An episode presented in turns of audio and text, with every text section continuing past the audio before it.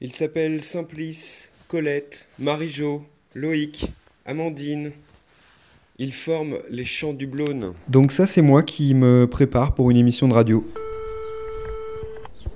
Oui, allô Oui, Vincent, c'est euh, Samuel, Radio Campus. Ouais, ouais. Euh, je suis devant la porte.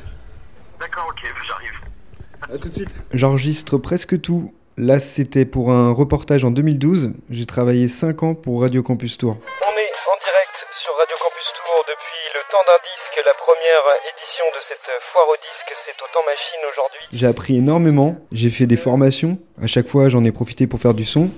C'est sûr que j'ai le maximum pour que ça soit le plus propre possible, il y a des fois, mais bon, c'est. Ils savent me faire comprendre qu'ils ont payé et que c'est moi pour nettoyer. Là, c'est la dame pipi de la gare d'Angers.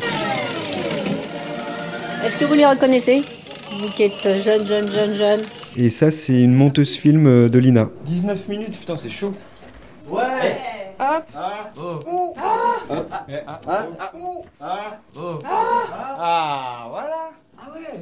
En 2016, j'ai participé au concours Arte Radio pour la première fois. J'ai raconté mon premier escape game à la première personne. Donc là, c'est la deuxième fois. Ouais, enfin, je sais pas. En fait, euh, qu'est-ce que.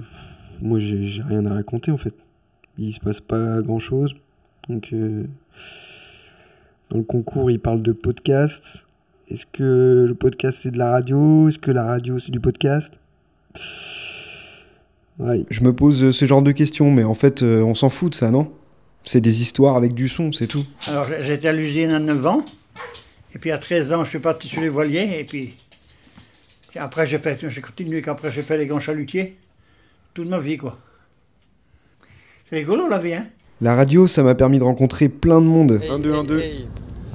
On a parlé euh, de lui, comment il s'était mis au son, etc.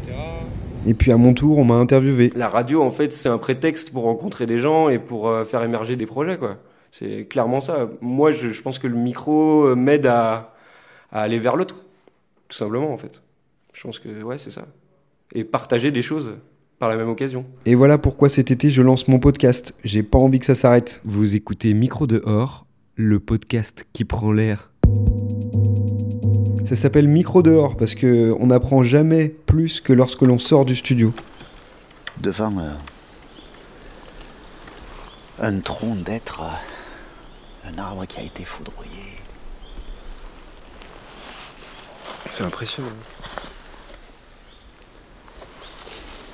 C'est lui que vous entendrez dans le premier épisode. C'est grâce à lui aussi que je veux vous faire entendre les sons. Les sons qui rythment nos vies. Je suis Samuel Rotaillot et dans cet épisode de Micro dehors, je vous emmène dans l'espace avec Thomas Pesquet. Cet été, je lance mon podcast.